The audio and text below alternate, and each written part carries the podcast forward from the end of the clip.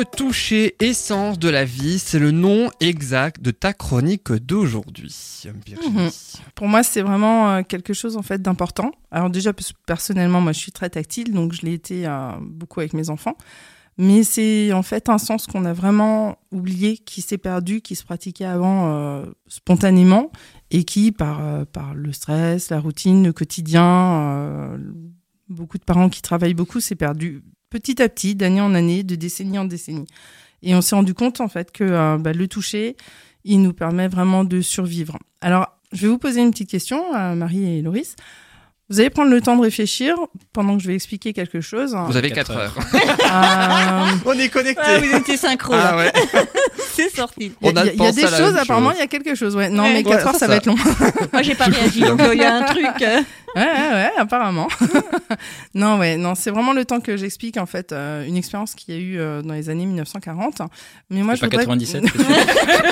non, là, je remonte encore plus loin, t'as vu Non C'est pour ça que je me suis perdue peut-être avant. Mais euh, non, moi j'aimerais que vous réfléchissiez à finalement, en, en- dans vos souvenirs d'enfance, alors, ça peut être la petite enfance, enfance, adolescence, euh, quel jeu, quel moment où il y avait du, un contact par le toucher avec vos parents ou avec frères et sœurs, peu importe, mais quelque chose qui était agréable. Donc je vous laisse réfléchir et je vais expliquer pourquoi c'est au-delà de juste en fait agréable, mais c'est essentiel.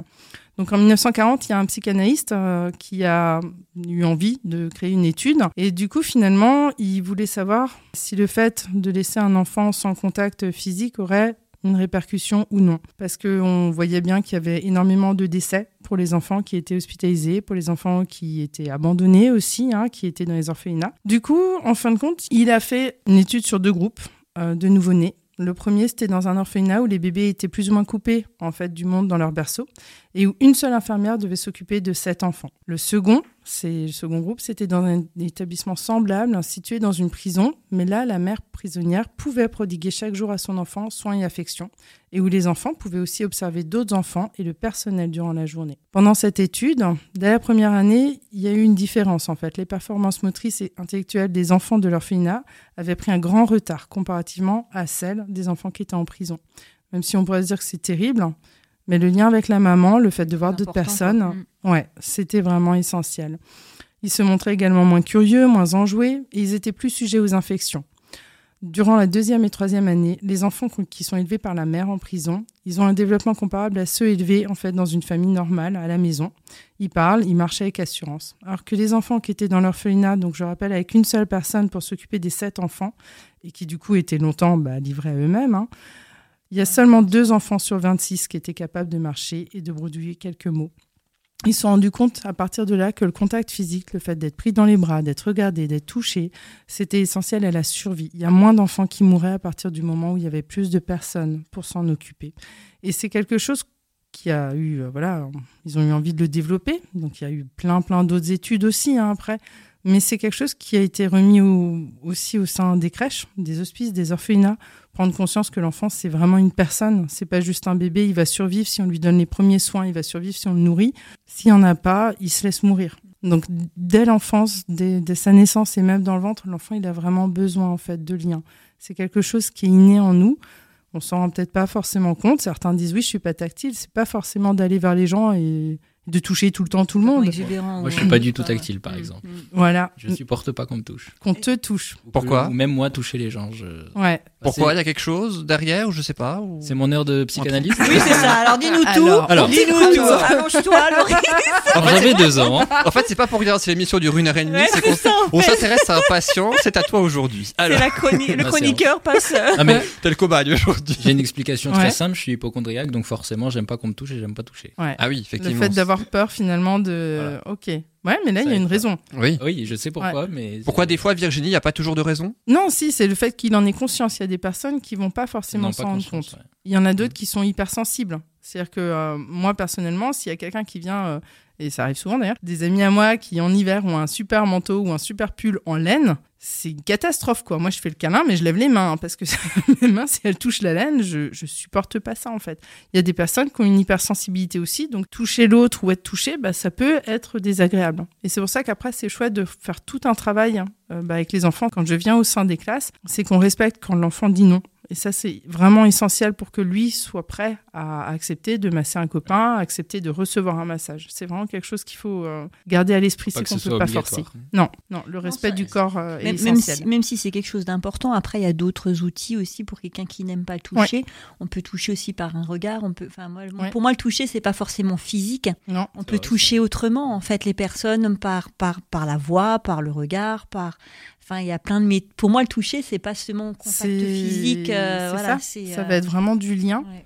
Et à partir du moment où l'enfant est respecté, il va quand même avoir envie. Je l'ai vu dans des enfants qui n'avaient pas justement envie d'être massés. Et finalement, bah voilà, à force d'observer les copains, de se rendre compte que ça avait l'air sympa et puis pas dangereux, et puis qu'ils pouvaient dire non quand ils en avaient envie, bah finalement ils ont eu envie de tenter.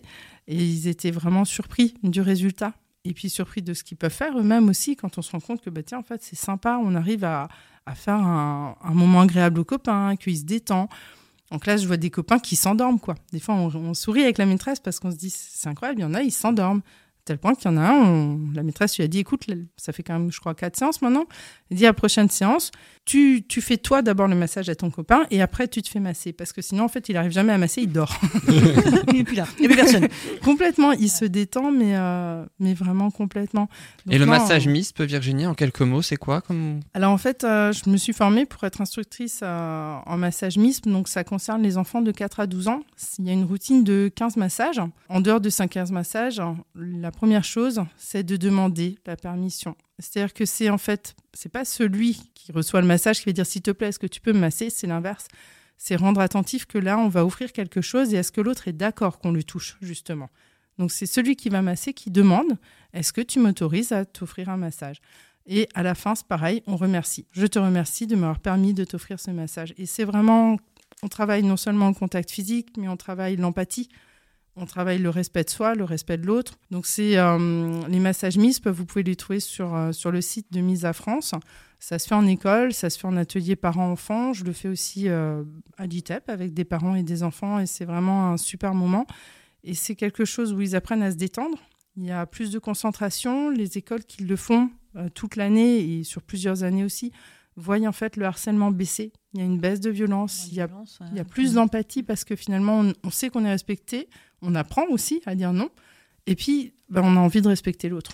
Et puis quelque part, rien que par la- l'approche de, de demander à l'enfant s'il est d'accord, de lui demander son avis, tu, tu, tu leur apprends aussi à communiquer quelque Oui. part. Ah, À, à complètement. oser dire non, oui, non, euh, à aussi être dans on demande. Oui. Il faut oser demander, il faut demander. Enfin, je pense qu'il y a aussi tout un apport communication derrière qui est, C'est vraiment, enfin, on Mm. va dire l'intérêt euh, bah, pour la maîtresse, c'est sûr. hein, ça va être aussi que sa classe, voilà, soit plus apaisée, qu'ils aient un moment à eux, qu'ils soient après plus concentrés aussi pour travailler, qu'ils soient bien, un moment où ils puissent relâcher. Mais il y a tout ce côté effectivement communication, respect de l'autre, vivre ensemble, qui, qui va se travailler bah, d'un- d'une manière ludique, ils s'en rendent pas forcément Ouais, compte. même indirectement, ouais. Mm. Et, c'est, Mm. et ça prend sens aussi quand à la fin, je leur rappelle, à la maison, profitez-en, vous pouvez masser papa, maman, les frères et sœurs. Par contre, vous demandez toujours, même si c'est papa ou maman, même si c'est la sœur ou le frère, on demande. Et quelqu'un qui n'a pas envie, on respecte. Parce que ben voilà, c'est peut-être pas le bon jour, parce que peut-être que la personne, elle n'a pas du tout envie. Mais ça, ça vaut le coup de. C'est apprendre de aussi à avoir un, apprendre un refus, hein, apprendre à avoir un non Oui. aussi. Bah non, j'ai pas envie. euh, c'est d'accepter aussi ce non. hein, Et ça, part, hein. ouais, et ça, ça se travaille. Parce que pour certains, c'est difficile. Un non pourrait être vécu comme un tu ne m'aimes pas. Ouais, c'est ça. ouais. Et c'est vraiment toute cette approche aussi qu'on travaille à travers le toucher. Alors c'est vrai qu'on parlait de, du contact physique. Effectivement, heureusement, il n'y a pas que le contact euh, physique proprement dit. Mais euh, pendant la grossesse, l'autonomie se fait maintenant de plus en plus depuis des années. C'est quelque chose qui est génial. Il y a le pot à pot, l'allaitement. On a euh, des façons de porter euh, où on parle aussi de l'occiput, du sacrum. C'est vraiment un portage qui est particulier et on le sait qui est bénéfique à l'enfant. Donc il y a tout ce qui est cododo. Alors euh, ça, il y a les pour, il y a les contre, mais quand le bébé est à côté du lit des parents, on sait que voilà, il n'y a pas de, de danger, comme ce qui peut aussi être craint, à juste titre malheureusement des fois. Mais c'est essentiel de répondre aux besoins de l'enfant. Tout ce qui est câlin, caresse, ça je dirais que tant que l'enfant il est d'accord, bah, c'est des moments qui sont merveilleux. Les massages, le bain, le change. hein. Euh, Il y, en a qui m'ont dit, euh, bah, moi j'ai mon bébé, mais je sais pas euh, ce que je peux échanger avec lui.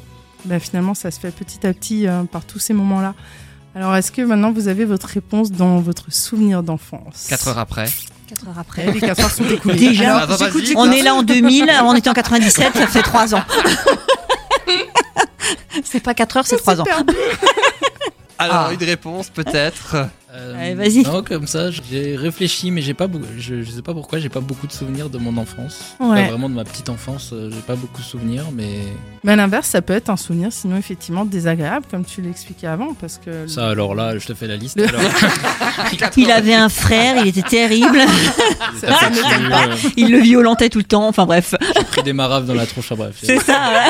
Je salue ton frère. hein, Laurie. Coucou à ma mère aussi, d'ailleurs.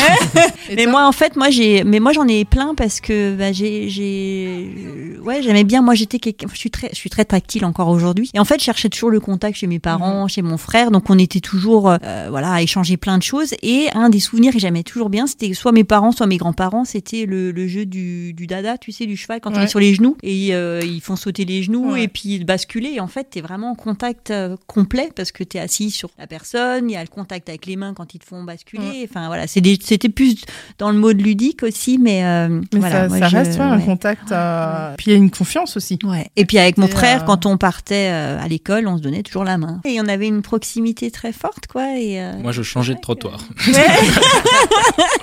Chacun ses rapports. bah hein, écoute, je- euh, voilà quoi. Mais, mais ouais, non, moi j'ai énormément de souvenirs positifs euh, de contact et ouais, je suis quelqu'un de très tactile encore aujourd'hui. hein. Ouais, et c'est vrai que c'est c'est vraiment un message que j'aimerais faire passer euh, parce que dans la parentalité positive, on travaille beaucoup le lien. Donc voilà, le toucher, ça en fait partie. Je, fais- je propose aussi des ateliers complicité et détente, c'est pour les 0-3 ans. On parlait du MISP pour les 4-12 ans, mais il y a le minimisme pour les 2-4 ans. Le MISP, c'est plein- programme massage à l'école. hein, ça, Oui. le- Alors, c'est à l'école, mais c'est atelier parents-enfants aussi. C'est-à-dire qu'en Ah fait, oui. ça Mm. s'applique aux deux. Donc, on peut travailler, ça va être des massages météo euh, qu'ils aiment beaucoup aussi. Il y a les activités fini- kinétactiles aussi qu'on peut faire. Donc, ça, c'est très ludique, ça peut être dynamique, euh, ça peut être aussi pour les apprentissages à l'école. Et puis, euh, dans les ateliers parents-enfants, ça va être, voilà, réapprendre, se découvrir autrement. Euh, à l'ITAP aussi, par exemple, ça permet à certains enfants peut-être justement de reprendre confiance dans ce qu'ils peuvent faire euh, dans leurs mains. Et, et moi, j'ai eu un, un jeune garçon à un moment donné, quand euh, je lui montrais comment faire, parce qu'il voyait que sa maman, ça lui faisait mal quand il le massait. Je lui ai dit, mais regarde, si tu fais comme ça, tu vois, c'est plus doux. Et du coup, il l'a fait. Il, il s'est retourné, il m'a regardé, il me fait, Oh, mais je peux faire quelque chose de doux avec mes mains? Parce que mes copains, ils disent toujours que je suis, je suis trop force, je fais mal. Mais là, je peux faire quelque chose. Et j'ai trouvé ça, mais ouais, fabuleux, quoi. Ça vaut le coup. Franchement, c'est des super moments. Donc, ouais. Profitez-en tant que c'est possible. Et puis, comme dit, il y a plein, plein d'ateliers qui existent. Et, et puis, les enseignants, bah, renseignez-vous sur les massages MISP et d'autres choses. Et tu as parlé aussi de l'association. MISA. Mhm. En quoi ça consiste en quelques mots cette association Alors en fait, Mise à France, c'est eux qui, qui organisent hein, finalement toutes les formations pour le MISP, le mini-MISP, euh, les activités kinétactiles aussi. Il y a une jolie phrase en fait qui vient de là-bas, c'est que tous les enfants vivent l'expérience positive du toucher sain et nourrissant tous les jours partout dans le monde. Et c'est vraiment leur objectif, c'est que ça se répande un maximum pour que justement les enfants grandissent en sécurité en fait. Parce que dans, ces massages-là, c'est vrai que je l'ai pas précisé, mais on reste habillé, il y a que certaines parties du corps qui sont touchées. Euh, c'est évident, hein, il y y a une partie des parties intimes, on n'y va pas, le massage se fait dans le dos, euh, on va surtout pas de côté parce que bah voilà, même si c'est des petites filles, à un moment donné elles sont jeunes filles et c'est important aussi qu'elles comprennent que c'est leur corps et qu'on peut pas aller comme ça. Donc non, il y a beaucoup beaucoup de respect et c'est aussi ça qui me parlait. Puis l'association Mise à Franc, le site internet www.misa-france.fr pour plus d'informations. Merci beaucoup Virginie pour ta chronique. La bienveillance dans la famille, quel bonheur. C'est bien, on a parlé de bienveillance dès le début de l'émission.